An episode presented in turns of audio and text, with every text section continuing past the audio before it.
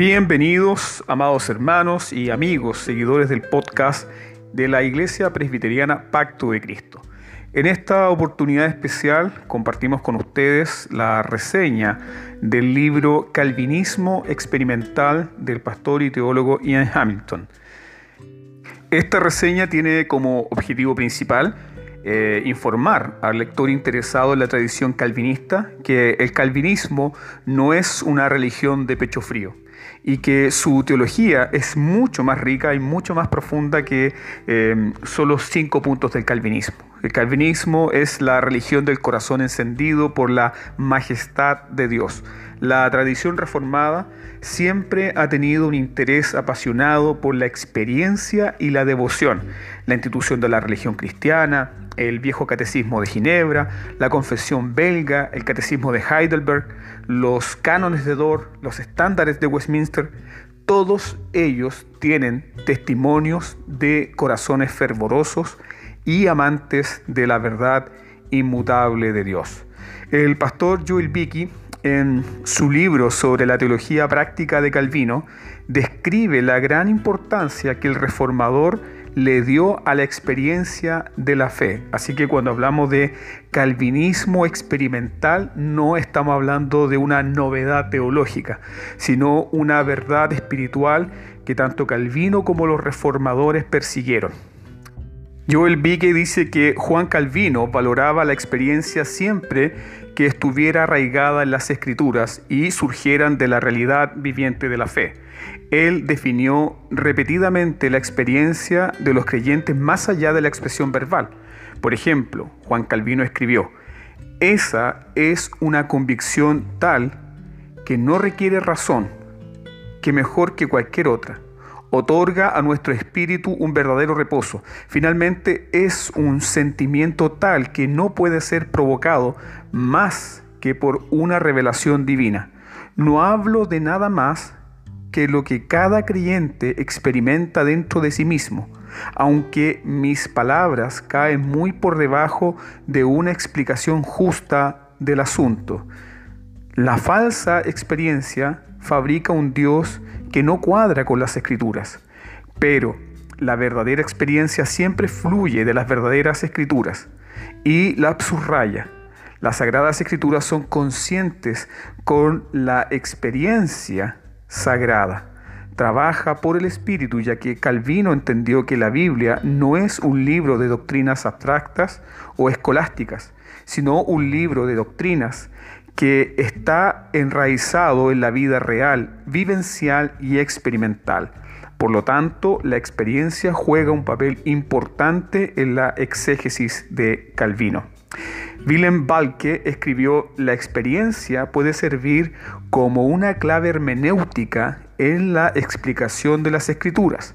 La Biblia nos coloca en el centro de la lucha de la fe Coram Deo y por lo tanto Calvino puede recomendarse a sí mismo como exegeta como lo hace en la introducción al comentario de los Salmos, ya que ha experimentado lo que la Biblia testifica.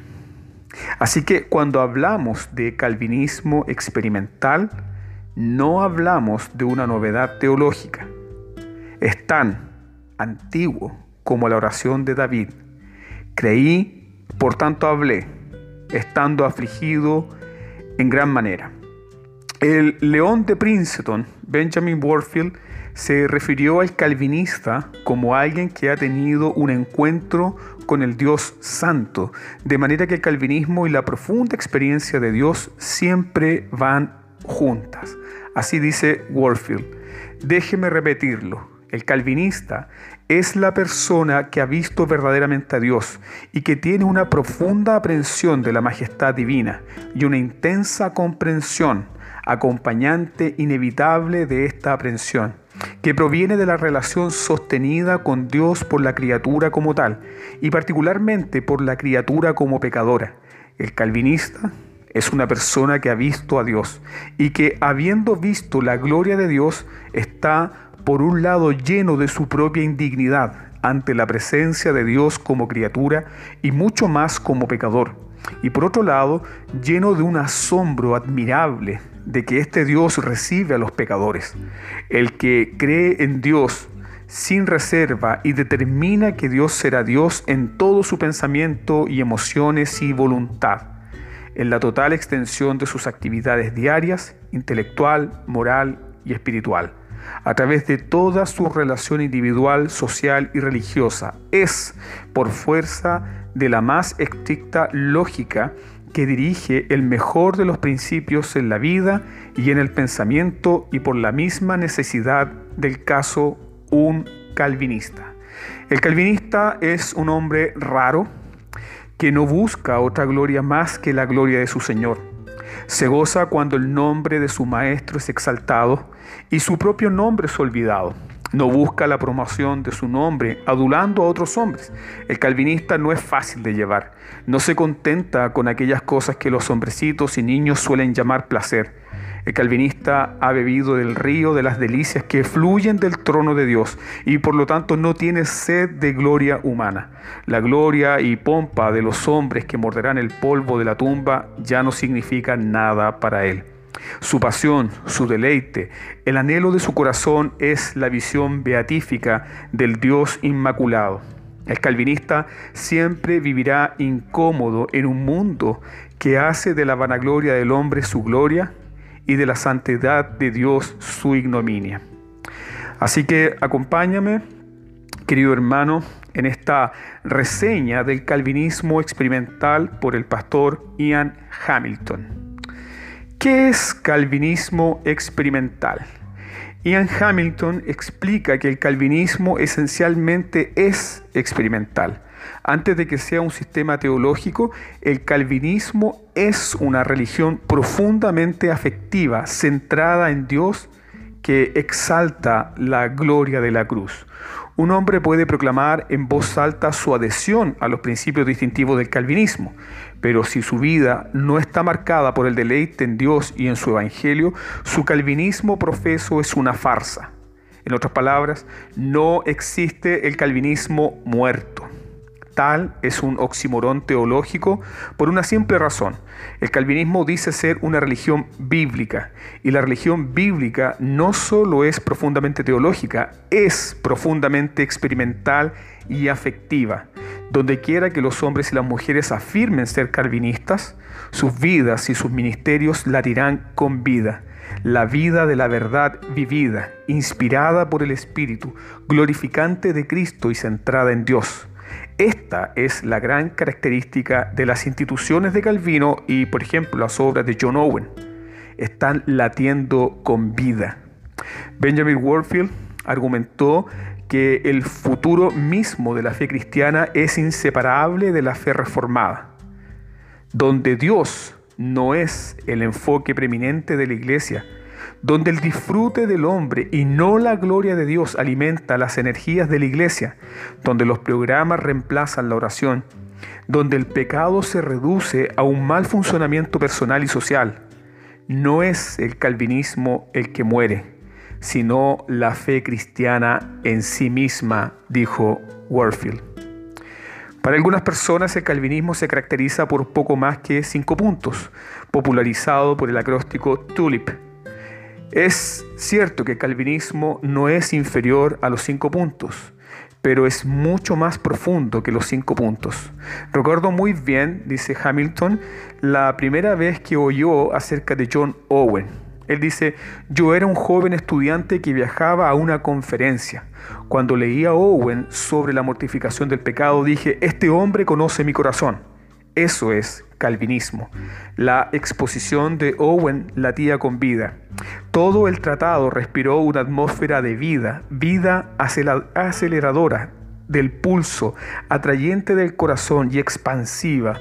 Esto es lo que Warfield quiso decir cuando dijo que el manantial del calvinismo no radica en su sistema teológico, sino en su conciencia religiosa.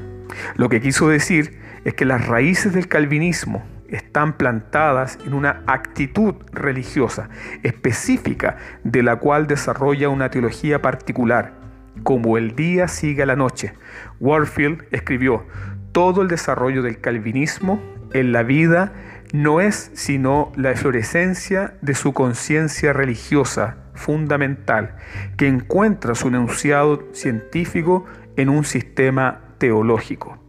Esto es lo que muchos pierden en su evaluación o adhesión al calvinismo. No es ante todo un sistema teológico, es más fundamentalmente una actitud religiosa que da nacimiento inevitable a un sistema teológico particular, preciso, pero gloriosamente centrado en Dios y comprometido con el corazón. Este es el espíritu auténtico del calvinismo experimental. Nadie animado por tal espíritu puede ser clínico o distante, mucho menos frío e insensible. Samuel Rutherford, tal vez el más grande de los pastores teólogos puritanos escoceses, escribió una vez, es mi mayor dolor no poder hacer que Cristo sea elevado sobre el polvo en Escocia. Rutherford no era el único en su pasión por glorificar al Salvador. De vez en cuando me he encontrado con personas que exhiben sus credenciales calvinistas fríamente, casi como si las doctrinas de la gracia no tuvieran más sentimientos intrínsecos dentro de ellos que la tabla de multiplicar. Lo que les falta es la gracia y la ternura de quien no rompe la caña cascada ni apaga el pábilo humeante. Nadie que haya sido dominado por la gloria de Dios en Cristo puede permanecer frío y sin afectos ante un Dios tan misericordioso.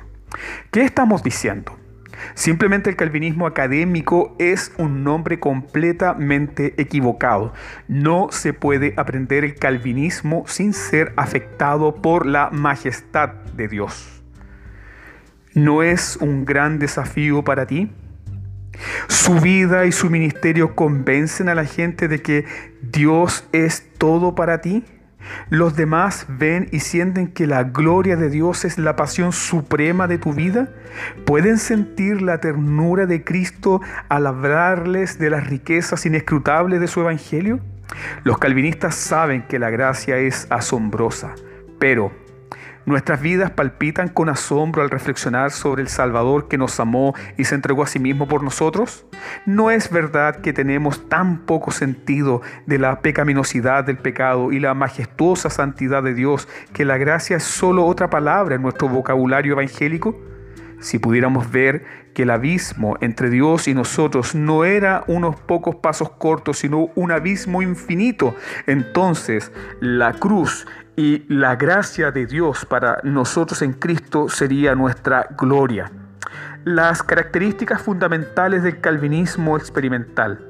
El calvinismo no es una teoría teológica, ni una filosofía religiosa que obliga a la mente pero deja el resto de la vida sin efecto.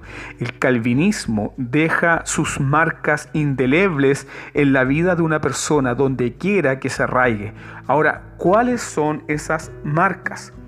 En primer lugar, el calvinista experimental honra la soberanía incondicional de Dios. La soberanía de Dios nunca se ve en las escrituras como una excusa para que los creyentes pasen a ser pasivos.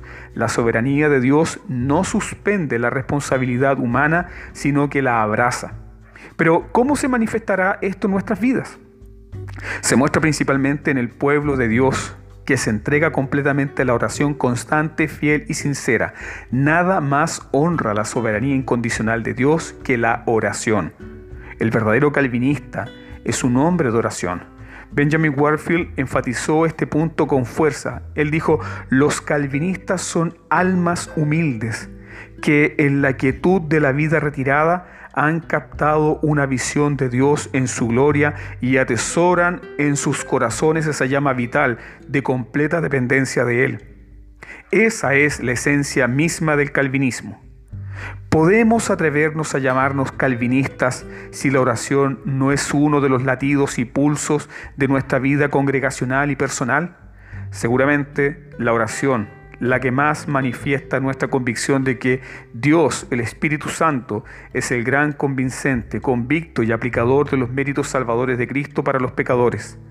Los calvinistas son preeminentemente cristianos neumáticos. La confianza en la dependencia de Dios para cumplir todo lo que Él se propuso se demuestra con una vida de oración. En medio de las luchas con el mundo, la carne y el demonio, y dentro de una cultura evangélica cristiana que se está ahogando en trivialidades, el calvinista experimental obtiene el más dulce consuelo y el aliento al saber que el Señor soberano está cumpliendo perfectamente, aunque misteriosamente, su perfecta, santa y sabia voluntad. La soberanía de Dios no es meramente una doctrina para confesar, es una verdad de la que alegrarse, gozarse y tomar consuelo. En segundo lugar, el calvinista experimental siempre está marcado por un sentido profundo de la pecaminosidad. No puede ser de otra manera. Este es el fruto del suelo espiritual donde surge el calvinismo. Ninguna gracia espiritual de Cristo puede florecer en una vida que no haya sido humillada por la realidad del pecado. De todas las personas, los calvinistas deben ser los más humildes. Si lo que decimos sobre Dios y sobre nosotros mismos es realmente lo que creemos, entonces el calvinismo orgulloso es una contradicción. Los calvinistas a menudo somos acusados de tener la teología del gusano. Esto es realmente un cumplido y no una vergüenza. Somos gusanos pecaminosos y mucho peor. El devoto Samuel Rutherford hablaba a menudo de su abominable vileza y lo decía en serio. Es una maravilla de maravillas que el Señor de la Gloria, el Dios tres veces santo, nos ame. Sí, por la gracia de Cristo somos, por medio de la fe, hijos del Dios viviente. Pero Pablo aún podía escribir, Cristo Jesús vino al mundo a salvar a los pecadores, de los cuales soy el primero. Pablo no dijo, yo era el primero. Pablo dijo, soy el primero. En tercer lugar, el calvinista experimental aprecia la gracia de Dios. El calvinismo se regocija supremamente y proclama la gracia de Dios. Thomas Goodwin escribió elocuentemente sobre la gracia. Él dijo, la gracia es más que misericordia y amor. Les supera, denota no solamente el amor, sino el amor de un soberano, trascendentalmente superior, que puede hacer lo que quiera, que puede elegir por completo si amará o no. Ahora Dios, que es un soberano infinito, que podría haber elegido si alguna vez nos amaría o no, que Él nos amara, esto es gracia. En cuarto lugar, el calvinista experimental ama la ley de Dios. Hay una profunda implicación práctica en esto. El pastor presbiteriano Robert Moore McChain lo entendió bien cuando escribió, no son grandes talentos lo que Dios bendice, sino una gran semejanza a Jesús. Esta verdad bíblica, innegablemente fundamental, debe ser lo que marca a los predicadores del Evangelio y los maestros de teología. La iglesia necesita hombres eruditos enseñando en sus seminarios, pero, lo que es más importante, necesita hombres piadosos, como Cristo enseñando en sus seminarios. Esta fue una de las marcas distintivas del antiguo seminario de Princeton. Antes de que Archibald Alexander, Charles Hodge y Benjamin Warfield fueran conocidos por sus habilidades intelectuales, eran conocidos por su piedad. Hoy se teme que muchos hombres que enseñan en seminarios teológicos estén más interesados en complacer a la academia en agradar a Dios. Lo que impresionará e influenciará en la vida de los jóvenes estudiantes es el aprendizaje empapado en la piedad del Evangelio, lo que Calvino llamó pietas. Esta piedad tiene sus raíces en el amor por la ley de Dios. El calvinista ama la ley de Dios. El calvinismo experimental busca dar a la ley santa de Dios el lugar en la vida del creyente y de la iglesia que la palabra santa de Dios le da. Más que nunca necesitamos hoy afirmar y reafirmar la relación permanente de la santa ley de Dios con el pueblo santo de Dios. Todos los que están unidos a Cristo y justificados por la justicia imputada a ellos están muertos a la ley como un pacto, no para que sean sin ley para Dios, sino para que estén bajo la ley de Cristo, no para que continúen en desobediencia, sino para que estén inclinados y capacitados para obedecer sinceramente en el tiempo y obedecer a la perfección a través de la eternidad, a la ley como regla de vida. Un diseño de su liberación de las obligaciones de la ley en su forma federal es que puede ser sometidos a la obligación eterna de la misma como una regla del deber en la mano del adorable mediador. En quinto lugar, el calvinista experimental está contento y satisfecho con la adoración de las escrituras. La sumisión a la soberanía incondicional de Dios se ve prácticamente en sumisión a la autoridad y suficiencia de la santa palabra de Dios. Esto significa que el calvinista experimental busca que su vida y la vida de la iglesia estén eh, formadas por cada palabra que sale de la boca del Señor. Esto significa que nuestra adoración no puede ni debe ser moldeada e informada por las modas y las tendencias del momento, sino por los preceptos y principios permanentes de la palabra de Dios. Pero el amor juzgará mejor lo que puede herir o edificar. Y si permitimos que el amor sea nuestra guía, todo estará seguro. El calvinista experimental entiende que necesariamente no habrá una sola expresión del principio regulativo de la adoración, sino que se acomodará a las costumbres de cada nación y edad. El comentario final de Calvino, deja que el amor sea nuestra guía y todo estará a salvo, es una máxima espiritual que está incrustada en el corazón y la mente del calvinista experimental. En sexto lugar, el calvinista experimental persigue, la catolicidad piadosa. Desde su inicio, la fe reformada fue una fe multifacética. Para estar seguro, tenía un núcleo bien definido de doctrinas no negociables, pero no tuvo y nunca tuvo una cara pública o una expresión teológica particular.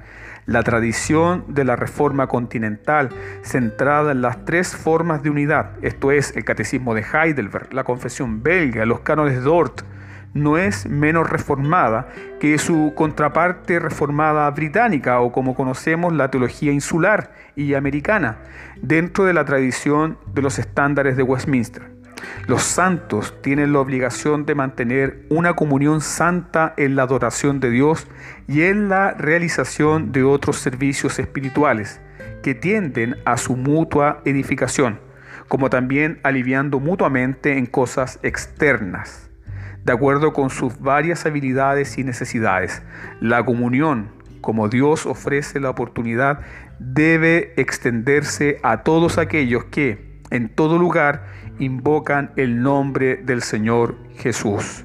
En séptimo y último lugar, el calvinista experimental cultiva la comunión con Dios. El día antes de que John Owen partiera para estar con Cristo, esto fue un 23 de agosto de 1683, Owen dictó su última carta a un amigo.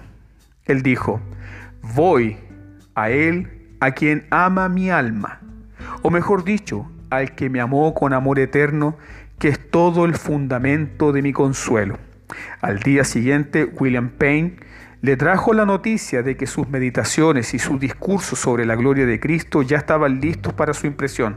Owen respondió, me alegra oírlo, pero, oh mi hermano Payne, el largo y deseado día ha llegado al final en el que veré esa gloria de otra manera que nunca he hecho o era capaz de hacer en este mundo. Estas expresiones de la piedad de Owen en el lecho de su muerte confirman una verdad, que era, en efecto, el pulso de la piedad puritana en particular y del calvinismo en general. Owen anhelaba y vivía para promover el culto de la comunión con Dios. Buscó en sus escritos alentar a los cristianos a hacer de la comunión con Dios una prioridad vital en sus vidas. Él escribió, mira al Padre como amor, no lo mire como un Padre, siempre ofendido, sino como uno muy amable y tierno. Miremoslo por la fe, como alguien que ha tenido pensamientos de bondad hacia nosotros desde la eternidad. Esto nos trae a un círculo completo. Esto es lo que Benjamin Warfield quiso decir cuando sostuvo que todo el desarrollo del calvinismo en la vida no es más que el florecer de su conciencia religiosa fundamental que encuentra su declaración científica en un sistema teológico. La conciencia religiosa fundamental del calvinismo experimental es el amor, el amor misericordioso de Dios hacia nosotros en Cristo y los retornos de adoración en amor agradecido a Dios en Cristo. El calvinismo experimental, amados hermanos, es de importancia vital para nuestros días, ya que el tipo del calvinismo sin la práctica de la presencia de Dios tiene sus días contados.